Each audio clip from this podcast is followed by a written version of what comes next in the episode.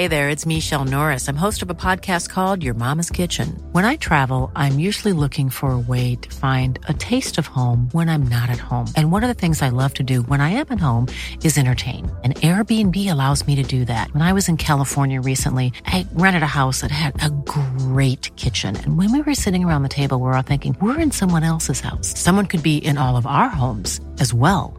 If you have a home, but you're not always at home, you have an Airbnb. Your home might be worth more than you think. Find out how much at airbnb.com/slash host. Mom deserves the best, and there's no better place to shop for Mother's Day than Whole Foods Market. They're your destination for unbeatable savings, from premium gifts to show-stopping flowers and irresistible desserts. Start by saving 33% with Prime on all body care and candles. Then get a 15-stem bunch of tulips for just $9.99 each with Prime. Round out Mom's menu with festive rosé, irresistible berry chantilly cake, and more special treats. Come celebrate Mother's Day at Whole Foods Market.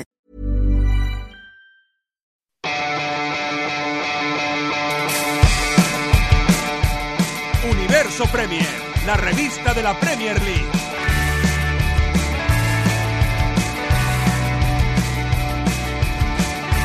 Con Álvaro Romeo y José Miguel Pinochet.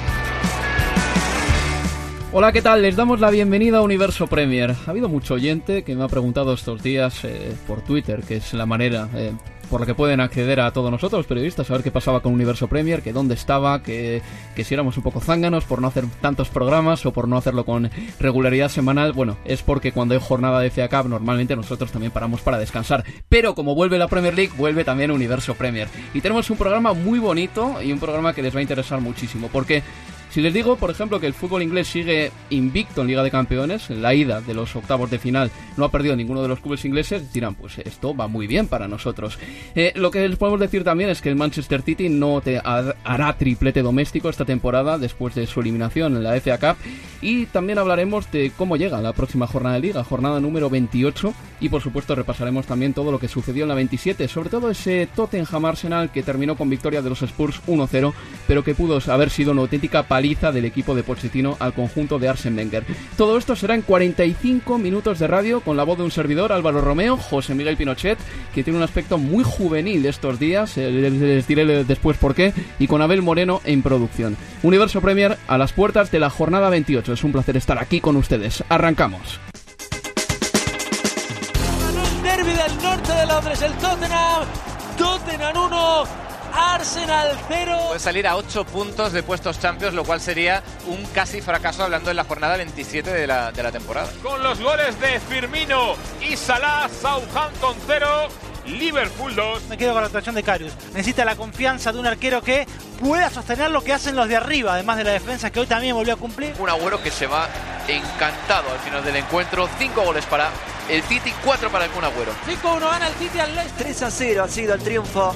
El West Bromwich Albion se mantiene en lo más bajo de la tabla. Respira Conte aquí en Stamford Bridge. Ganó Benítez, perdió Mourinho, gana el Newcastle 1 por 0 en St. James's Park. De las peores actuaciones de la era Mourinho, sin duda, esta hoy en St. James's Park. Un Pogba que fue reemplazado en la segunda parte, quizás debieron haberlo reemplazado en el entretiempo. Will Grigg, who's hardly had a kick, but that kick could go into the history books. Wigan lead Manchester City in the FA Cup yet again.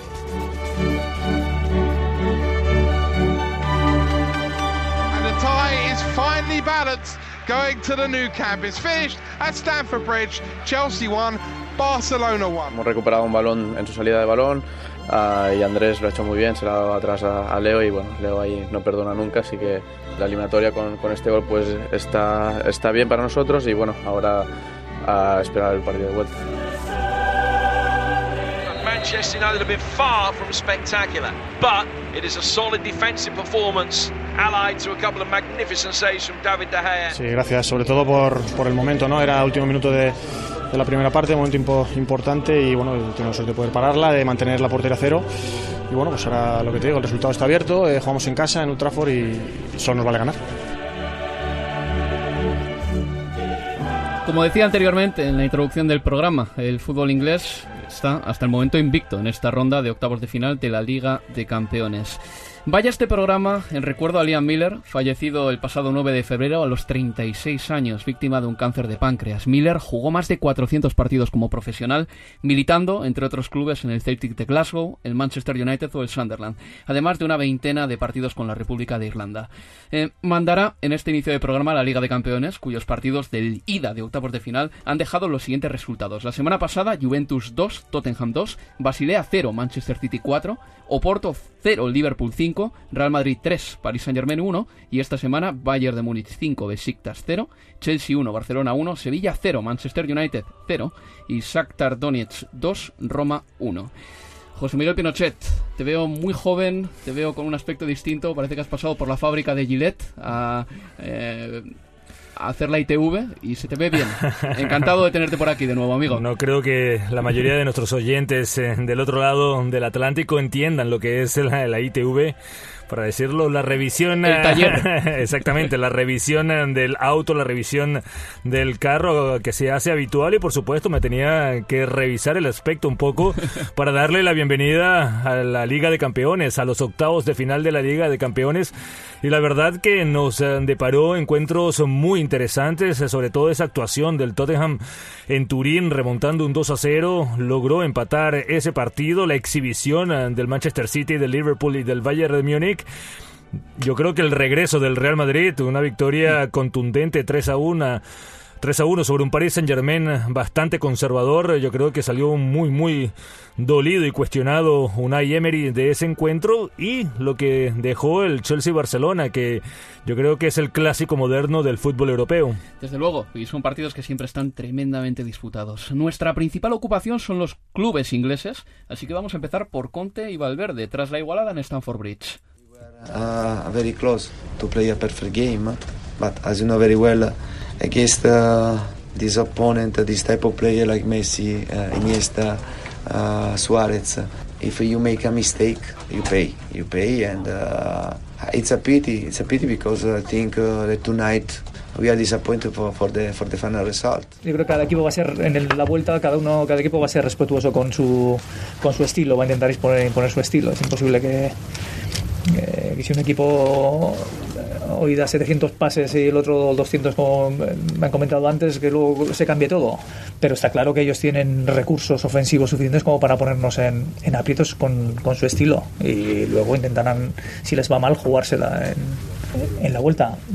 Entonces es importante el, el ir por delante, pero bueno, todavía no es definitivo ni mucho menos.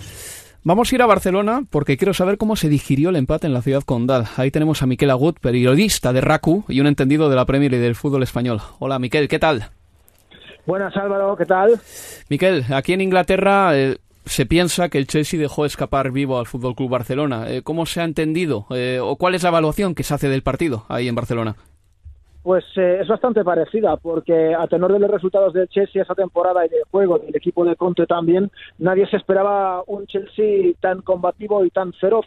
Lo primero que sorprendió fue la alineación de Conte, porque no estamos acostumbrados a ver a Hazard como falso delantero centro y además rodeado de William, de Pedro, de Cés Fábregas en el doble pivote con Kanté. Normalmente es un entrenador más defensivo, máxime en grandes partidos y redoblando ese máxime en la ira de una eliminatoria podía ser un 11 para una vuelta, pero nunca pensabas que Conte lo utilizara para una ida y a punto estuvo de ponerle la eliminatoria casi imposible al Barcelona. El Barcelona esta temporada lo que tiene es más números que juego en muchas ocasiones. No ha perdido en liga, eso es verdad, pero partidos buenos de verdad, redondos del equipo de Valverde entre todas las competiciones, pues eh, cuesta encontrarlos. Y la temporada pasada con Luis Enrique se recuerda que en los últimos desplazamientos europeos fuera de la fase de grupos, el Barcelona no marcó con anterioridad los últimos goles que había marcado eran de los rivales en propia portería. Bueno, tuvo que ser un pase erróneo de Christensen para al final darle al Barça como mínimo la opción de lograr el empate en el campo del Chelsea. Pero la Mikel. sensación es de que el Barça dio un paso atrás. Exactamente, Miquel. Eso es lo que parece llamar la atención acá bastante, eh, que el fútbol del Barcelona fue un fútbol apático, que solamente Messi era el que trataba de generar alguna ocasión, de repente Andrés Iniesta, pero cerrada la vía de Alba por el lateral, ah, estaba muy marcado Luis Suárez y no había nadie que tocara el área como para tratar de generar alguna ocasión de peligro. El Barça Yo creo que tiene que salir muy, muy contento por ese gol. Sí, y yo también lo creo, estoy de acuerdo con José Miguel con ese gol, porque tras el 1-0 el escenario se ponía más para el 2-0, incluso antes hubo aquellos dos postes de William que para el 1-1 que llegó en un accidente que luego maniobraron muy bien en esta y Messi para resolverlo a favor del Barça. Pero la verdad, como dices, es que eh, Alba tuvo poco protagonismo, fue mérito del Chelsea, de su dispositivo defensivo, pero también yo creo que Valverde fue algo más conservador, que había la instrucción de decirle a los laterales que subieran solo en ocasiones contadas cuando lo vieran muy claro para no desprotegerse. Estábamos hablando antes, si es verdad, lo recupero, de una ida de eliminatoria europea y luego eh, con Luis Suárez tan marcado por los centrales eh, y con Messi como único argumento del desequilibrio de la defensa, pues el Barça a ratos tuvo mucho el balón, tuvo muchos pases, ahora escuchamos a Valverde hablando de 200 y 700 pases respectivamente, pero sin crear sensación de peligro. Y el problema para mí que tiene el Barça en este sentido es en la banda derecha. Paulinho aporta muy poco, para mí resta más que suma. André Gómez es irregular, Alex Miral también lo es, y al final el Barça en esa banda tiene un problema porque ni defiende ni ataca, y le falta algún argumento más para crear peligro arriba junto con Messi y Suárez. Pues seguro que en Barcelona agradecen ese error en cadena de Christensen, Cés Fabregas y César Azpilicueta, porque yo creo que el error fue de tres. Eh, Miquel Agut, muchísimas gracias, amigo. De nada, hasta la próxima. Y de Barcelona a Sevilla, donde Hispalenses y Diablos Rojos empataron a cero en el Sánchez Pijuán, eh, a Iván Montela y Mourinho, compareciendo ante los medios al acabar el partido. Soy orgulloso per, per, per, porque el equipo ha mostrado orgullo, ha mostrado cualidad, ha, ha mostrado personalidad. Tendría que, que, que ganar, ¿no? Eh, por eso estamos, estamos un poco en pena, yo, el equipo, la afición que hoy está, está, ha estado enorme, una noche muy buena, podría ser más buena, pero la eliminatoria está, está abierta, no, no hemos eh, subido, subido goals, eh, bien, è tutto abierto. Is it a good result? I say it's not good, it's not bad. Uh, we had two legs to play, and now we have one match to decide everything at, uh, at Old Trafford. And uh, for sure, Old Trafford miss miss knockout uh, Champions League. Uh, yes, last season we had Europa League knockout, which obviously is not the same. In previous years, we were out in the group phase, so I think Old Trafford miss a big uh, Champions League night, and they are going to have.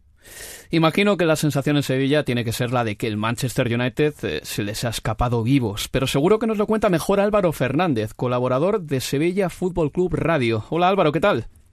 Hola, buenas tardes. Álvaro, en ese partido se vio que el Sevilla tiene dificultades para crear ocasiones, creo yo, pero también eh, la ocupación posicional del campo fue muy buena, encerró al Manchester United por momentos y faltó generar quizá, eh, o mejor dicho, eh, marcar las pocas ocasiones que tuvo, sobre todo esa de Muriel con ese testarazo del que seguramente os acordáis mucho en Sevilla. Sí, precisamente eso es lo que, lo que se achaca aquí en la ciudad de Sevilla. Es cierto que, que vimos uno de los mejores partidos de la, de la temporada, al menos en la, en la primera parte, y en ese sentido no creo que haya sido tanto un problema de generar ocasiones, que la verdad es que llegamos bastante al área del Manchester, sino sobre todo a la hora de materializar. Muriel es un, un futbolista muy completo que ha que aportó mucho ayer durante el partido, pero es cierto que quizás esa faceta un poco más goleadora de, de jugadores como Ben pues se, se, echó un poco en falta en el partido de ayer. Eh, del Manchester United, ¿qué impresión nos llevasteis? Porque aquí en Inglaterra todos pensamos que el United ha perdido mucha ambición en este tipo de partidos y que sobre todo esa mentalidad que tiene Mourinho de pensar a largo plazo, pues a veces eh, daña un poquito la imagen del club en este tipo de partidos. No sé cómo se ve ahí en Sevilla. Sí, aquí en Sevilla la verdad es que en los octavos de final siempre nos han costado. Digamos que que nos hemos medido en anteriores ediciones a equipos con, con bastante menos nombre y que finalmente nos han eliminado y en este caso es verdad que nos esperábamos un equipo más ambicioso o, o en ese sentido un equipo que se aparejase más en su juego al, al, nombre que tiene y lo cierto es que fue un equipo muy conservador y que, y que no lo esperábamos así en ningún caso. Álvaro, ah, también se habla mucho, tanto en la prensa como en la retransmisión ah, del partido, de que el Manchester United lo tiene a merced, eh, que en Old Trafford va a ser superior, que va a ganar, eh, que, que definitivamente la historia va a pesar. Pero ¿cómo lo ven en Sevilla? Porque yo recuerdo a un Sevilla que se crece en las ocasiones cuando no son favoritos eh, de un baile que le dio al Tottenham aquí en White Hart Lane, aunque también está el recuerdo de lo que sucedió la, pasada temporada en Leicester. Sí, la verdad es que, el Sevilla tiene un poco un poco esas cosas de que se, se transforma en ciertos partidos y hay otros otros partidos, especialmente esta temporada, en los que ha sido bastante mediocre. Entonces, digamos que aquí estamos un poco a la espera de ver qué Sevilla nos encontramos. Y ese que ha perdido eh, algunos partidos por por cinco por cinco goles este año o ese que se crece en momentos difíciles que, que le remonta al Liverpool en, en ambos partidos. Y, y, bueno la sensación general es que es que el Sevilla ayer fue mucho más superior que dominó al Manchester y que en la vuelta eh, es cierto que el, que el ambiente en, el Teatro de los Sueños será, será impresionante, pero que un gol del Sevilla obliga al Manchester a marcar dos. Y es cierto que con este sistema que plantea Montela, a diferencia de, de los anteriores sistemas, es un sistema mucho más conservador y que, y que creo que, que va a dejar un poco mal el, el dominio para el Manchester y la presión para ellos para, para cogerlos a la contra y hacerles daño con, con ocasiones como, como en el caso del Wanda Metropolitano, donde, donde ganamos 1-2 al, al, Atlético de Madrid. Mira que lleváis una temporada rara, Álvaro, con eh, el Sevilla, siete puntos de los puestos de Liga de Campeones, clasificados para la final de Copa y con todas las opciones del mundo en Liga de Campeones, o al menos en los octavos de la Liga de Campeones. Muchísimas gracias, Tocayo. De nada, un placer. Pues una pausa para publicidad y volvemos enseguida. Universo Premier, la revista de la Premier League.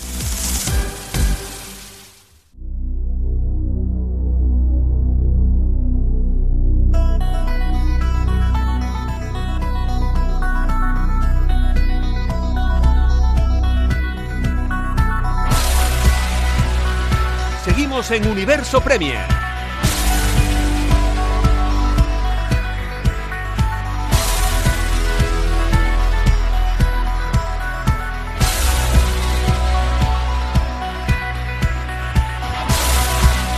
¿Cómo me gusta esta sintonía, José Miguel? Porque anticipa lo que viene. Son 21 minutos de tertulia futbolística entre tú y yo y Cristian Vaquero, que ya está al teléfono, al que saludaremos ahora. Antes de ir con él, me gustaría hacer el último apunte sobre mmm, las sensaciones que te deja esta ida de los octavos de final de la Liga de Campeones, porque hemos hablado muy por encima, pero me estabas tú señalando un artículo que has escrito hace muy poco sobre si este puede ser el momento en el que el fútbol inglés inicia un ciclo. Eh, has disertado sobre ello en un artículo eh, hoy y seguramente tengas muy fresco todo lo que has escrito. Sí, ¿A qué supuesto. conclusiones has llegado? No, que, que por supuesto todos los uh, síntomas, uh, los factores, uh, elementos que van apareciendo dicen de un buen estado del fútbol inglés eh, que ha renacido de las cenizas. Recordamos eh, que la última vez eh, que el fútbol inglés fue dominante a nivel europeo fue ya hace una década, en esa temporada 2007-2008, que cuatro equipos clasificaron a cuartos de final, tres a semifinales, tuvieron dos en la final y ganó el Manchester United al Chelsea, pero ese, ese gran momento a nivel de clubes nunca se tradujo a nivel de, de selecciones. Eh, en esa Eurocopa de 2008, Inglaterra ni siquiera clasificó. Se la cargó Rusia. Se, la cargó repesca. Croacia en, en Wembley. Y Rusia en la repesca. En- exactamente. Creo entonces, eh, entonces ese, yo creo que genera, generaba bastantes dudas en, en su momento. A partir de ahí se generó una gran sequía de, de los equipos ingleses. Incluso yo creo que el título del Chelsea en la temporada 2012 fue algo contrario a la realidad, fue la excepción de la regla y vimos eh, que hace dos temporadas eh, Inglaterra ni siquiera clasificó a un equipo a los cuartos de final, a la pasada temporada uno que fue el Leicester. Eh, entonces estamos hablando de una Inglaterra que viene resurgiendo y no solamente a nivel de clubes, sino a nivel de selecciones también, sobre todo en las inferiores con esos dos campeonatos mundiales sub-17, sub-20. Me pregunta si se va a traducir a que la selección mayor va a ganar algún mundial ah, futura en, en un futuro cercano. Yo creo que 2018 le queda muy cerca, pero 2022 fue el gran objetivo cuando crearon el St. George Park, que fue el centro de entrenamiento, el, centro de avanzada, muy parecido al Clairefontaine que se fundó en Francia, al que en Alemania también se instauró, a las Rosas en España. Y yo creo que lo que ha hecho Inglaterra es tratar de aprender de todos estos casos, que le- al final le dio el título mundial a Francia en el 98, a España en el 2010, a Alemania en el 2014, para poder soñar de ahí al futuro. La única diferencia es que estos jugadores que vienen surgiendo no están teniendo cabida en los equipos de la Premier League.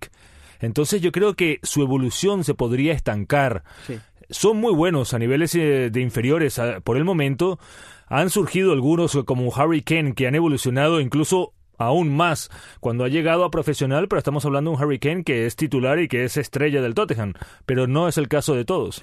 Yo siempre digo que una cosa que tiene Inglaterra, de la que quizás se habla poco, es de que tiene mucha población, que eso también es importante, no es un dato a desdeñar cuando hablamos de eh, producción de, futbolistas. Tiene mucha población, solo que tiene una liga con tanto presupuesto que firma muchísimos jugadores de fuera, y eso evidentemente corta la progresión de, de estos chicos.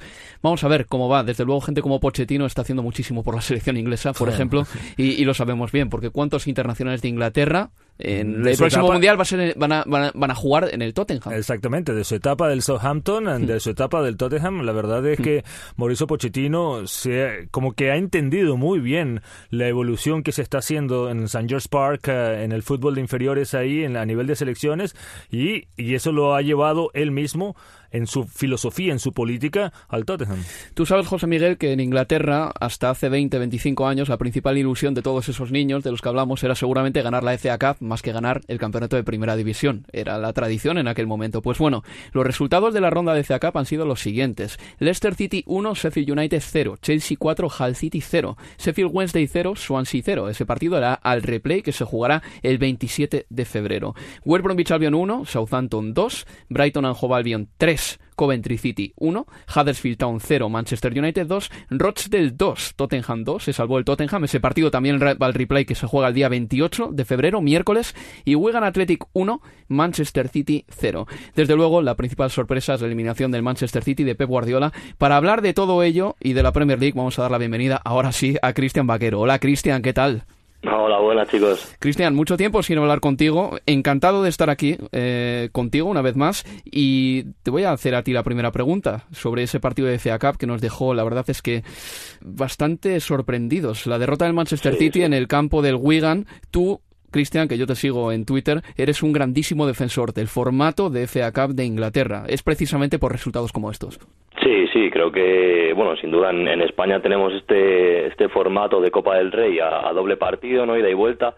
Y es un formato que creo que favorece muchísimo a los grandes, ¿no? Y, creo que año, año, tras año lo vamos viendo en, en FA Cup como los equipos más modestos. Eh, además, FA Cup es verdad que, juegan todos los equipos, ¿no? Que es algo que en España tampoco lo, lo tenemos y vamos viendo cómo año tras año los, los equipos eh, más modestos sí que van bueno van accediendo a las rondas eh, finales y nos dejan resultados como este no como este este Wigan Manchester City además eh, obliga no digamos de alguna manera al, equipo grande a salir con todo como salió Guardiola reservando apenas tres cuatro titulares. Sí de Bruyne y poco más. aún así sí sí y y aún así el Wigan consiguió ganar a mí, José Miguel, de este formato, el formato inglés a mí sí me gusta, yo lo reconozco. El formato español tampoco lo eh, denosto tanto como otras personas. Me parece que el formato español tiene una cosa muy interesante, que se jueguen en enero prácticamente todas las rondas importantes hasta la final.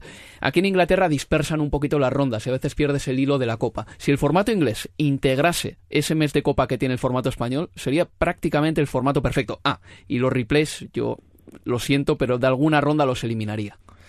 Yo creo que es difícil. Eh, eh, yo también estoy con Christian. Yo creo que me gusta mucho más eh, el formato inglés. Me parece que ese exceso de fútbol en España a doble partido no hay descanso. Uno se queja acá y lo único que diferente que sucede en España que le dan una semana para celebrar las fiestas, pero a partir de ahí es día tras otro, no hay absolutamente descanso y que a la, a la larga puede Hey, it's Paige DeSorbo from Giggly Squad. High quality fashion without the price tag. Say hello to Quince. I'm snagging high-end essentials like cozy cashmere sweaters, sleek leather jackets, fine jewelry, and so much more. With Quince being 50 to 80% less than similar brands. And they partner with factories that prioritize safe, ethical, and responsible manufacturing. I love that. Luxury quality within reach. Go to quince.com slash style to get free shipping and 365 day returns on your next order. Quince.com slash style. Mom deserves the best, and there's no better place to shop for Mother's Day than Whole Foods Market. They're your destination for unbeatable savings, from premium gifts to show-stopping flowers and irresistible desserts. Start by saving 33% with Prime on all body care and candles. Then get a 15-stem bunch of tulips for just $9.99 each with Prime. Round out Mom's menu with festive rosé, irresistible berry chantilly cake, and more special treats. Come celebrate Mother's Day at Whole Foods Market. Hey there, it's Michelle Norris. I'm host of a podcast called Your Mama's Kitchen. When I travel, I'm usually looking for a way to find a taste of home when I'm not at home. And one of the things I love to do when I am at home is entertain. And Airbnb allows me to do that. When I was in California recently, I rented a house that had a great kitchen. And when we were sitting around the table, we were all thinking, we're in someone else's house. Someone could be in all of our homes as well. If you have a home, but you're not always at home, you have an Airbnb. Your home might be worth more than you think. Find out how much at airbnb.com/slash host. Pasar facturas a, equipos como el Barcelona que llegan a las finales de Copa, quinta final consecutiva. Pero yo creo que acá le da ese ingrediente, esa salsa de que un equipo grande tenga que ir a jugar a Rochdale para enfrentarse en esas condiciones, o como le sucedió al Tottenham en la ronda anterior, al Newport, le sucedió ahora al Manchester, eh, al Manchester City jugando contra Wigan. El estadio era una pasada, era una celebración y cuando Will Griggs anotó eh, su tanto, por supuesto, todas las gradas empezaron a entonar la famosa canción en que fue dedicada precisamente la a de él. La, exacto, la, la, de Will Griggs is on fire. Sí. Entonces, eh, yo creo que es algo que te da eh, el, ese romanticismo, esa magia de la Copa inglesa, que más allá de que el Leganés haya eliminado al Real Madrid, no suele suceder en España. En eh, ese partido, en el descanso, un Pep Guardiola tuvo, digamos que sus más y sus menos con el entrenador del Wigan Athletic y al término del encuentro un aficionado empezó a molestar al Kun Agüero, ha dicho el Kun Agüero que ese aficionado le insultó un par de veces y, y que al lo final, escupió. y que lo escupió y al final el Kun Agüero pues bueno, se lo quitó de encima con un manotazo.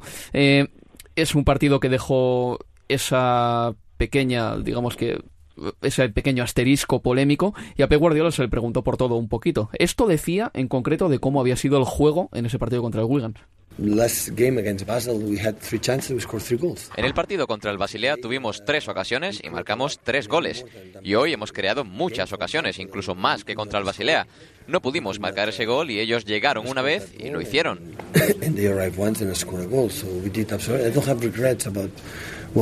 Pero no tengo quejas del equipo, tenemos que aprender. En la segunda parte el Wigan no hizo absolutamente nada y nos hicieron un gol. Hay que evitar eso en el futuro.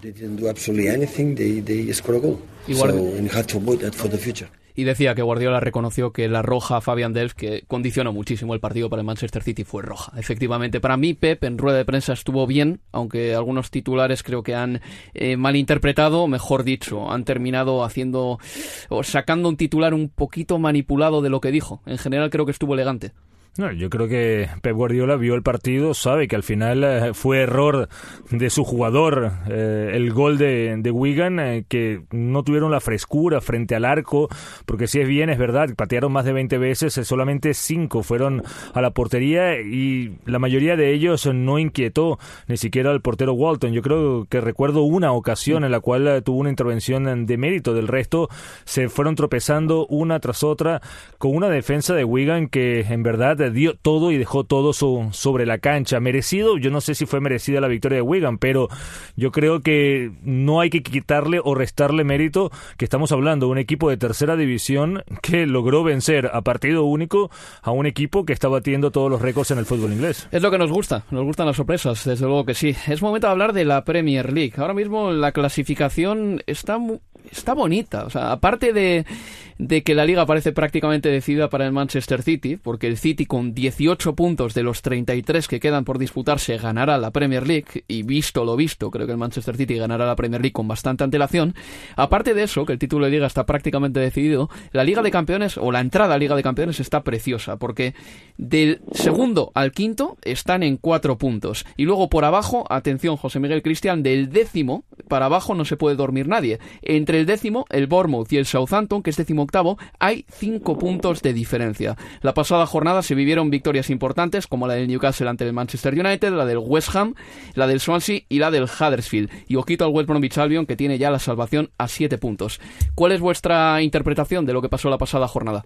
Bueno, yo creo que el, Newcastle sí que dio ahí un, un, golpe de efecto ¿no? a su a la trayectoria que llevaba últimamente el equipo, que estaba siendo bastante mal y con esa victoria ante el ante el Manchester United, bueno, pues sí que es verdad que, que coge aire en un poquito la clasificación, se estaba acercando mucho al, al descenso y bueno, creo que, que va a ser un final de, de, temporada de rachas, ¿no? O sea, el equipo que esté, como decías tú, del décimo al, al décimo octavo y tenga... Están en cinco puntos, están en cinco puntos nada más. Se va, a meter, se va a meter abajo, se va a meter abajo en cuanto tenga dos, tres partidos malos. José Miguel, por abajo está muy bonito. Por arriba, me parece que el Arsenal le tenemos que descartar ya de, esta lucha por la Liga de Campeones. Yo pienso que sí, creo que la Europa League es su mayor eh, posibilidad de entrar en, en la Champions y aún así no es fácil porque hay equipos como el Atlético de Madrid, ¿no? Que van a pujar muy fuerte ahí, pero sí que creo que realmente estando a siete puntos del Tottenham, que es quinto, está muy complicada está complicada, pero también lo que dice Christian, eh, eh, se van a enfrentar a Manchester United contra Chelsea, después Liverpool contra Manchester United, de los de arriba pueden seguir cediendo puntos. Lo que tiene que hacer Arsenal es cumplir contra los equipos eh, que se suponen a priori son accesibles para ir acumulando y poder como que soñar para poder acercarse y presionar a los de arriba. El partido que no era asequible era ese que perdió el pasado sábado, hace ya 13 días, si no me falla la memoria, en Wembley el Arsenal contra el Tottenham por un gol a cero. Vamos a escuchar, porque en zona mixta estuve con Davinson y con Lamela. Eh, yo creo que el equipo aguantó bien ese, ese momento de que estaba Víctor, de que estaba Toby, que estaba Lamela por fuera y que se han ido también un par de jugadores, como al principio Vincent, eh, y también. Ahora el equipo tiene mucha confianza, como he dicho, estamos sanos en esas partes y intentar mantener, eh, yo creo que todas las armas listas ¿no? para, para lo que viene. No, en ese momento no me quedaba otra que, que intentar hacerlo todo. Eh, bueno, eh, el día que hice la operación sabía que, que iba a ser un proceso largo eh, y bueno, después no me quedaba otra que esperar, hacer bien la rehabilitación y, y contar los días. Así que nada, hoy estoy de vuelta acá y estoy contento. Se pueden imaginar las caritas de los jugadores del Arsenal cuando pasaban por la zona mixta de Wembley. El Tottenham pudo haber ganado Christian 3 o 4-0 ese partido tranquilamente. El Arsenal fue un flan. Hay una jugada que para mí define lo que es el Arsenal. Era cuando Peter Check no sabía si sacar de puerta en largo y en corto. Héctor Bellerín estaba eh, dormido en una jugada, Peter Check sacó en corto hacia él y al final terminó perdiendo la del Arsenal cuando sacaba de puerta y regalando una ocasión al Tottenham y luego volvió a sacar de puerta otra vez después de que el, el Tottenham lanzase el balón directamente fuera y Héctor Bellerín y Check todavía no se entendían. Eso en el equipo de Pochettino es impensable, lo tienen todo absolutamente trabajado. Sí, sí, bueno, es que creo que es una muestra ¿no? también del, del partido del, del Arsenal y cómo el Tottenham fue tan superior ¿no? a los de a los de Wenger.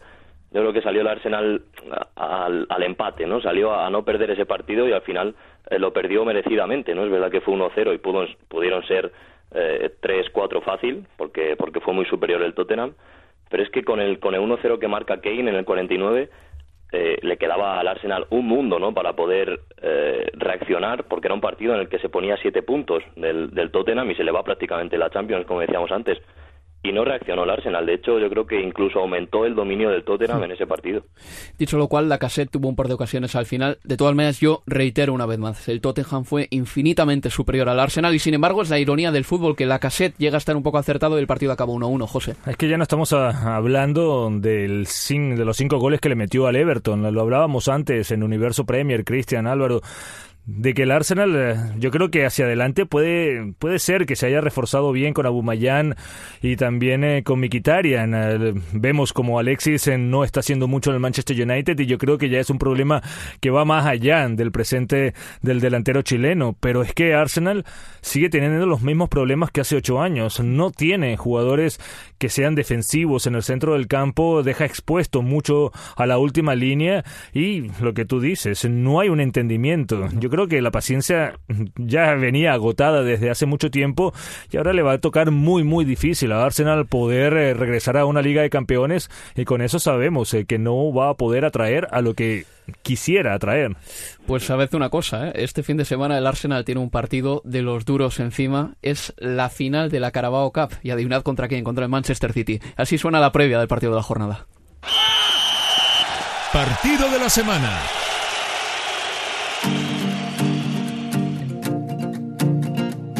Sigue en Estadio Premier la final de la Carabao Cup que enfrenta Arsenal contra Manchester City. Se acabó, no dio tiempo para más. Está en la gran final el Manchester City de Pep Guardiola, la Carabao Cup, 25 de febrero, Wembley. Se acabó, se acabó, se acabó, se acabó. Arsenal 2, Chelsea 1.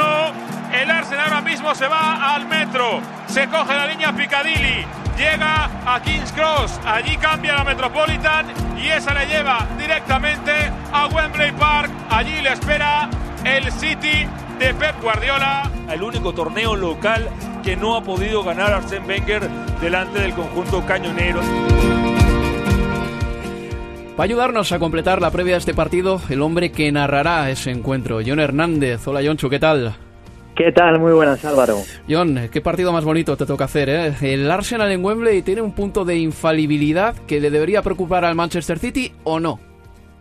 Sí, sí, es el primer gran partido del año, ¿no? Es, es, la primera gran cita del fútbol inglés y sin duda cada vez que es Wembley es una final, pues no puede ser de otra manera que ser un gran partido. Y en esta ocasión además más, teniendo en cuenta que son dos grandes clubes como es el Arsenal, como es el Manchester City, con dos grandes entrenadores y con dos plantillones. Estoy contigo, creo que el Arsenal tiene algo en Wembley, no sé si llamarle secreto, si llamarle feeling, pero realmente suele rendir a tope en, en ese escenario que es un escenario pues eh, para el mundo entero, ¿no? El mundo entero se para para ver ese partido.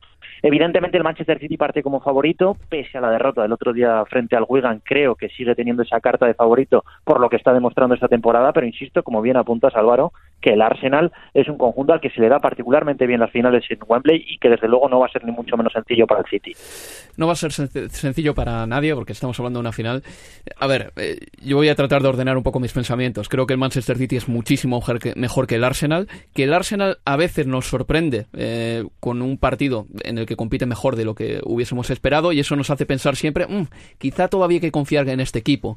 Pero viendo la dinámica del Manchester City esta temporada en la que apenas ha perdido partidos, en la que ha dado mucha fiabilidad defensiva también, yo le veo en este encuentro con un empaque que no tiene el Arsenal, José Cristian. Yo lo veo muy superior eh, al Manchester City, además después eh, de la derrota contra Wigan, yo creo que se va a querer desquitar, va a tener que asegurar este título si quiere afrontar las etapas finales de la Liga de Campeones con más tranquilidad y con dos títulos ya, ya en el bolsillo, teniendo en cuenta que es el campeón electo de la Liga Premier yo creo que puede tener aspiraciones en de hacer el, todo el camino en la Liga de Campeones, que yo creo que es uno de los grandes objetivos. Yo veo muy, muy superior al City para este partido. Cristian, ¿la velocidad sí, de Aubameyang podría hacer daño al, al, al Manchester City por el tipo de delantero que es? Sí, para mí es muy favorito Manchester City igual, coincido con, con vosotros, pero claro, eh, es lo que decías tú Álvaro, ¿no? Al final vemos a Aubameyang, Enquitarian, Ozil y, y pensamos que el Arsenal tiene nivel, ¿no? Sobre todo arriba, para, para hacer daño a cualquier equipo del mundo, sea Manchester City, se llame como, como se llame, ¿no? Entonces, sí, creo que, que el Arsenal puede tener opciones también en el partido, pero que el Manchester City es, es, a priori es superior.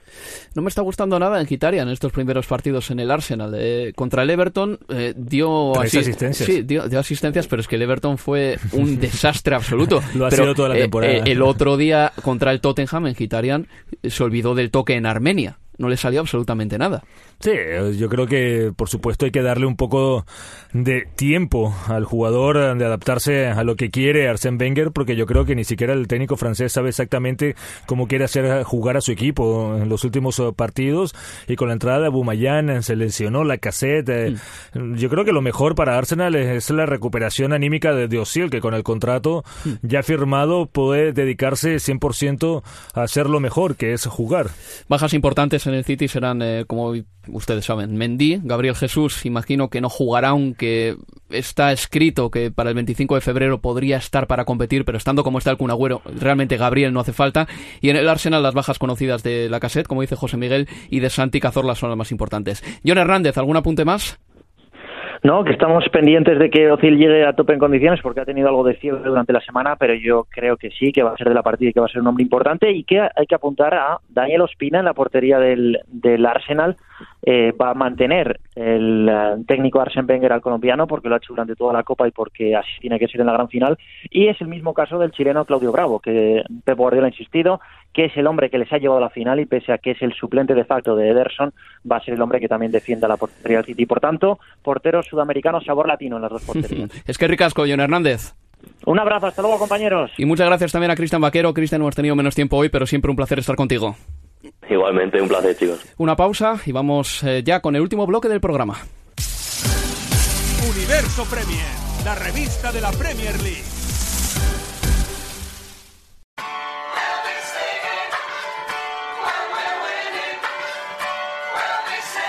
Seguimos en Universo Premier.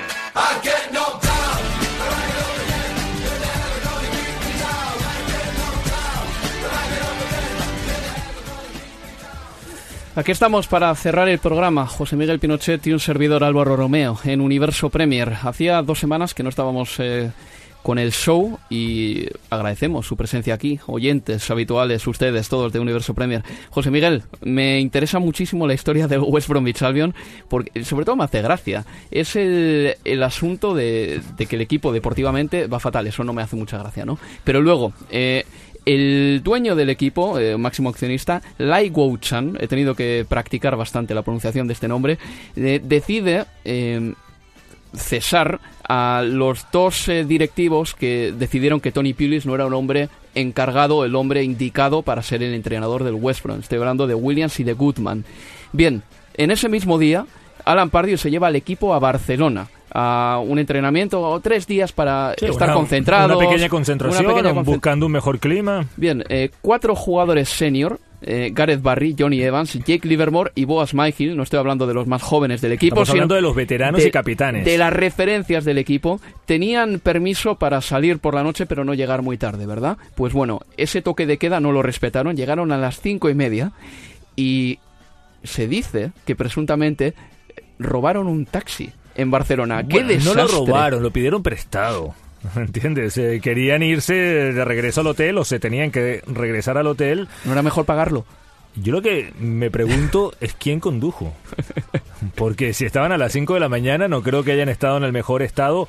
O no voy a decir que estaban eh, ebrios ni nada por el estilo, pero por lo menos un par de cervezas seguramente tenían encima en el cuerpo. Y yo creo que con las limitaciones que hay a nivel europeo en cuanto conduces eh, con una cerveza o dos, eh, ya puedes tener pasar la ley. Unas limitaciones que por otra parte me parece muy bien que estén ahí. Totalmente, para eso, para algo están. para algo están. Luego Jay Rodríguez también, aparte, que es el delantero del West Bromwich Albion y uno de los mejores del equipo, seguramente, eh, ha sido acusado, eh, únicamente acusado, porque esto todavía es presunción de inocencia para el jugador, de insultar eh, con un insulto racista al jugador del Brighton and Hove Albion, Gaetan Bong. Tiene hasta el 9 de marzo para defenderse. Es momento de escuchar la ráfaga sonora con todos los partidos que llegan en la jornada 28 de Premier. Hemos excluido de la misma el Liverpool West Ham United. Hemos hablado ligeramente del Liverpool y su paseo triunfal en Liga de Campeones. El Liverpool se enfrenta a un West Ham United que tampoco va tan mal y en el que el Chicharito Hernández ha empezado a marcar más goles. También excluimos de dicha ráfaga el Manchester United Chelsea. Se disputará el domingo a las 2 y 5 hora de Inglaterra. El partido del Liverpool a las 3 contra el West Ham United el sábado. Y también quitamos de ahí la final de la Carabao Cup entre Arsenal y Manchester City. Aparte de esos tres encuentros, la jornada 28 de Liga tiene estos siete. Así llega el resto de la jornada. Este sábado, Leicester City, Stoke City, con Javier Atala. Fin del último capítulo de la rebelión de Riyad Mahrez. Fue titular el pasado fin de semana en la victoria copera del Leicester ante el Sheffield United. El argelino dio la asistencia del único gol del partido que fue anotado por Jamie Vardy. El atacante está en racha, ha marcado también en los últimos cuatro encuentros de Premier. Bastante peor llega el Stoke. Los Potters están penúltimos y acumulan 8 partidos sin ganar fuera de casa. Peter Crouch es duda en los de Paul Lambert, así como Wes Morgan también llega tocado en los locales. En lo extradeportivo, esta semana el Leicester se ha visto obligado a pagar una multa de 3.100.000 libras por exceso de endeudamiento en la temporada 2013-2014, campaña que se corresponde con su ascenso del Championship a la Premier League. No te pierdas ni un solo gol en nuestro carrusel de partidos. Brighton Hove Albion, Swansea City, con Lucas Martí. El Brighton busca hacer bueno el punto que se trajo de Stoke con una victoria que siga manteniendo a raya el descenso. Los de Chris Hatton llegan en una buena dinámica, cinco partidos sin perder y con dos de sus delanteros enrachados. José Izquierdo ha marcado en sus dos últimas apariciones y Glenn Murray ha convertido en gol tres de sus últimos cuatro disparos. Pero el Swansea llega aún mejor. El 1-0 al Barley le sacó del descenso y extendió su racha de imbatido a 10 encuentros. Además, Alfie Mawson, una de las piezas claves del equipo, estará disponible después de darle el susto en el calentamiento del choque copero ante el Sheffield Wednesday. Burnley, Southampton. El Barley continúa viviendo de las rentas de la primera mitad de la temporada. Los Clarets siguen sin ganar, pero permanecen en la séptima posición, pese a una pésima racha de 11 partidos sin conocer la victoria. Sean Dyke, eso sí, podría tener una buena noticia este fin de semana. El portero internacional Tom Heaton podría volver cinco meses después de lesionarse en el hombro. Tanto él como el delantero Chris Wood han tenido minutos en un amistoso esta semana. Southampton, por su lado, ha encontrado en la FA Cup el aliciente de esta temporada. Se deshizo del West Bromwich Albion y se medirá al Wigan de tercera división por un puesto en semifinales. Mucho menos grata es la realidad del equipo en la Premier. Viene de perder en casa con el Liverpool y caer en descenso. Está por ver si Pellegrino seguirá apostando por su compatriota Guido Carrillo. El delantero ha sido titular en tres ocasiones desde que llegó y todavía no ha visto portería. Bournemouth, Newcastle. Duelo de necesitados en Den Court. El Bournemouth viene de una sonrojante derrota en Huddersfield que ha vuelto a poner en sobreaviso a los Eddie Howe. El 4-1 recibido cortó la buena dinámica de los Cherries que delimitan la zona de pelea por la permanencia con 31 puntos. Con 28 pero relanzado llega el Newcastle. Los de Rafa Benítez respondieron ante las urgencias la pasada jornada. El 1-0 al Manchester United les sacó del descenso. Esta jornada las urracas buscan seguir tomando aire, encadenando dos victorias seguidas, algo que no hacen desde septiembre. Pero el Bournemouth busca su cuarta victoria consecutiva en Den Court, algo inédito para el club en su corta historia en la Premier League. Y West Bromwich Albion, Huddersfield Town. La temporada del West Bromwich Albion comienza a recordar al guion de una tragicomedia. Con el equipo último y a 7 puntos de la permanencia, una mini concentración en Barcelona, destinada a cohesionar a la plantilla, acaban con el robo de un taxi por parte de varios jugadores. Con este panorama no es de extrañar que algunos medios hayan señalado que el club ha dado a Alan Pardew un margen de dos partidos para enderezar la situación. Los Baggies además cuentan con la duda de Daniel Sturridge, que se lesionó la pasada jornada en la derrota ante el Chelsea. Menos surrealista parece la situación en Huddersfield. La goleada en Bournemouth llegó justo a tiempo. Los Terriers cortaron una racha de cinco derrotas y salieron del descenso. Y el domingo, Crystal Palace, Tottenham Hotspur. Derby desigual en el sur de Londres, tanto por la posición en la tabla como por la enfermería. El Crystal Palace llega un solo punto por encima del descenso después de una mala racha de dos derrotas y dos empates. Roy Hodgson tiene una lista de bajas de hasta 10 jugadores, en las que sigue Wilfred Zaha. El Tottenham, por el contrario, llega en un momento dulce. El valioso empate que se trajo de Turín en Champions ha servido para mantener una racha de 14 partidos sin perder. Aunque el precedente inmediato no es tan brillante, en FA Cup los Spurs no pudieron pasar del empate ante el Rochdale, un equipo de tercera división, en un encuentro que dejó la primera titularidad de Lucas Moura. Esto es todo amigos, tenemos que terminar aquí porque si no el Moreno, nuestro productor, me va a dar un par de collejas. José Miguel, muchas gracias. un placer Álvaro. Y también a todos los invitados. Nos escuchamos el fin de semana en Estadio Premier. Amigos, hasta la próxima. Universo Premier la revista de la Premier League.